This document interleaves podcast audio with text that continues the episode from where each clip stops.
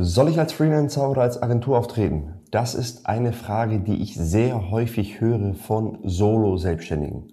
In diesem Video verrate ich dir, anhand welcher Kriterien du eine Entscheidung triffst, die mit deinen Zielen einhergeht und dir Rückenwind gibt. Hi und herzlich willkommen zum Finally Freelancing Podcast, dem Podcast für Freelancer und Agenturinhaber aus Kreativ-, IT- und Digitalbranche. Hier erfährst du, wie du dich von der Zeit gegen Geldkette löst – wie du planbar Kunden gewinnst und wie du mit Prozessen, Systemen und Mitarbeitern deine Agentur skalierst. Mehr Infos dazu findest du auf finally-freelancing.de. Und jetzt viel Spaß beim Zuhören. Lass uns starten mit dem Video. Also, nicht wundern, wenn ich hier rüber schiele, ich habe meine Notizen gemacht.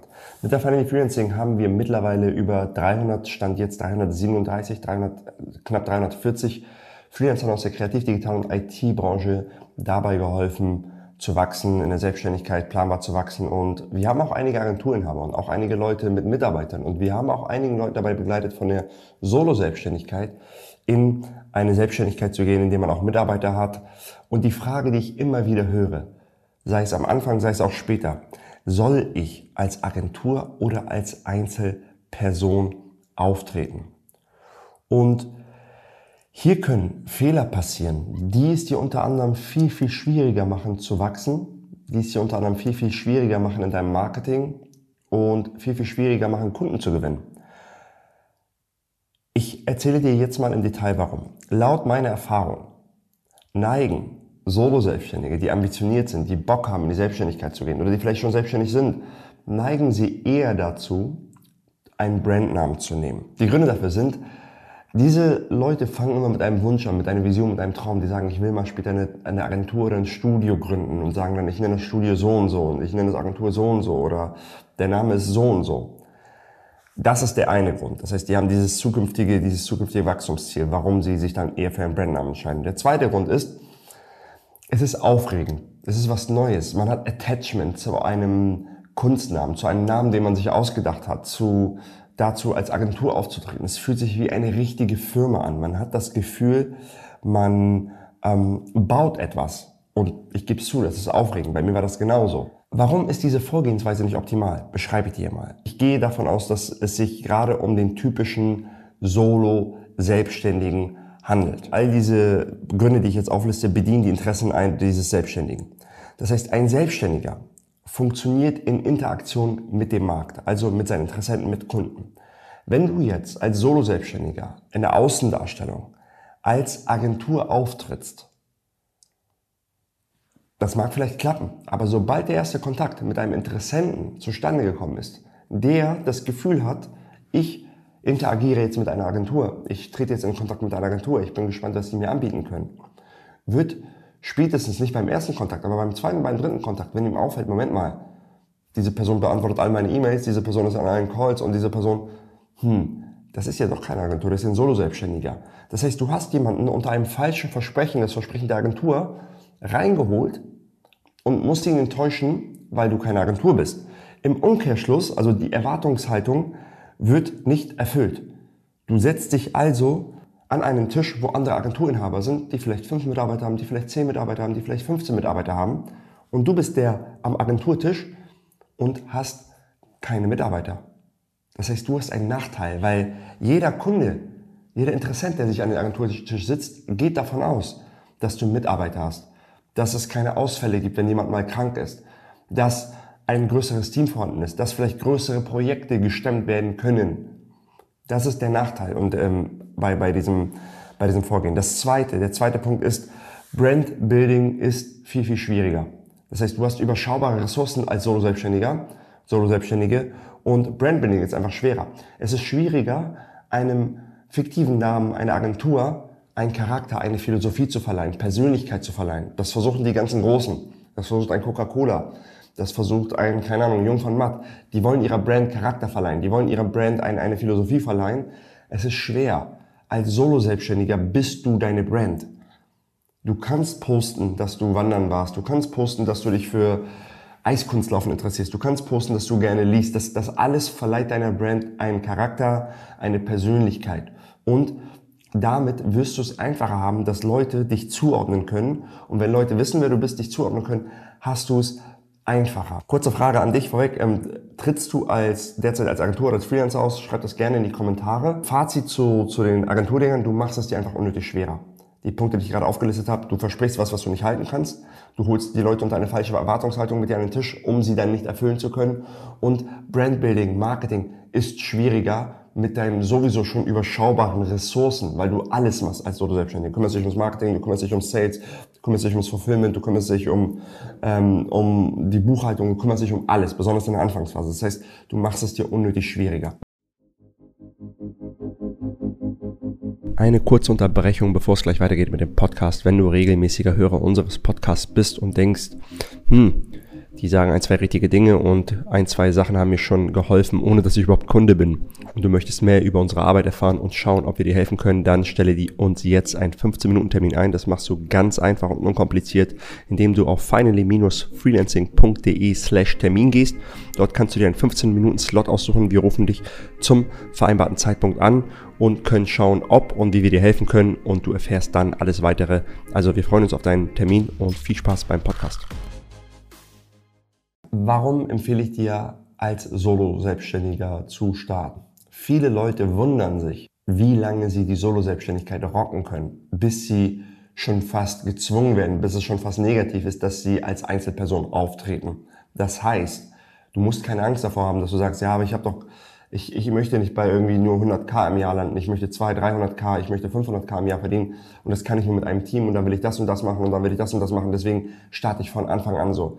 Du wirst überrascht sein, wie lange du die Solo-Selbstständigkeit rocken kannst. Ich habe teilweise Kunden, die solo-selbstständig sind, jetzt Mitarbeiter einstellen, zwei Mitarbeiter eingestellt haben. Die treten immer noch über, über ihre Brand auf.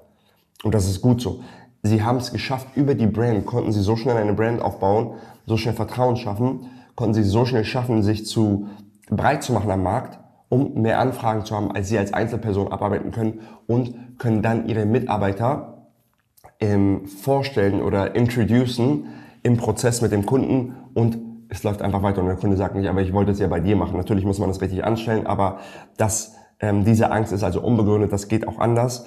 Ich beschreibe dir mal die natürliche Evolution eines Freelancers. Die Person ist solo selbstständig.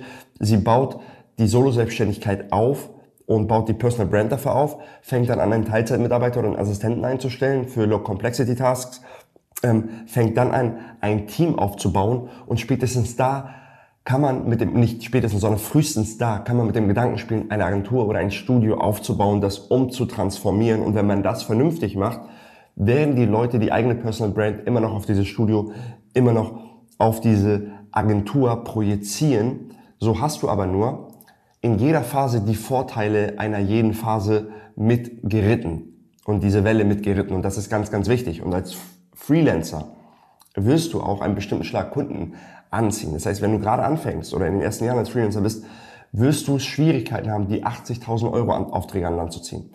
Das heißt, die Aufträge, die du, äh, die du anziehst oder der Art, die Art von Kunden, die du anziehst, sind eher kleinere Aufträge. Und damit meine ich nicht 1.000, 2.000 Euro, es geht auch 10, 15, 20.000 Euro, das machen auch unsere Kunden regelmäßig. Das heißt, dadurch, dass die Aufträge kleiner sind, wirst du automatisch attraktiver für Leute mit dieser Größe von Aufträgen. Die filtern nach Freelancern, die filtern nach Selbstständigen, die was von ihrem Handwerk verstehen. Und da bist du und wartest und sagst, hey, hier bin ich das heißt, diese Personen suchen explizit nach einem Freelancer, nach einer Solo-Selbstständigen und nicht nach einer Agentur. wenn du jetzt als Agentur auftrittst, ziehst du diese Leute nicht an, ziehst die Leute an, die Agenturen wollen und machst dir ein falsches Versprechen, das fällt dir auf die Füße. Das heißt, es kann von großem Vorteil sein, als Freelancer aufzutreten. Ich habe derzeit, ähm, hilft mir ein Freelancer und nicht eine Agentur mit meinem kompletten Social Media. So, weil ich dachte, wow, für eine Agentur wäre das zu viel, ähm, ein, für einen Freelancer wäre das eigentlich der perfekte Task. Boom. Ich habe explizit nach Freelancern geschaut. Das heißt, das, da hast du auch diesen Vorteil. Und das sind die, die Vorteile und das ist der Grund, warum ich dir fast immer empfehlen würde, erstmal als, als Solo-Selbstständiger, als dein eigener Name aufzutreten. Und bitte, bitte hab keine Angst davor, du sagst, ja, was ist, wenn ich auch später eine Brand draus machen will? Wenn du so groß bist und deine 3, 4, 500k machst im Jahr und daraus eine Brand machen willst, hast du viel mehr Ressourcen, hast du Mitarbeiter, um das vernünftig zu vollbringen.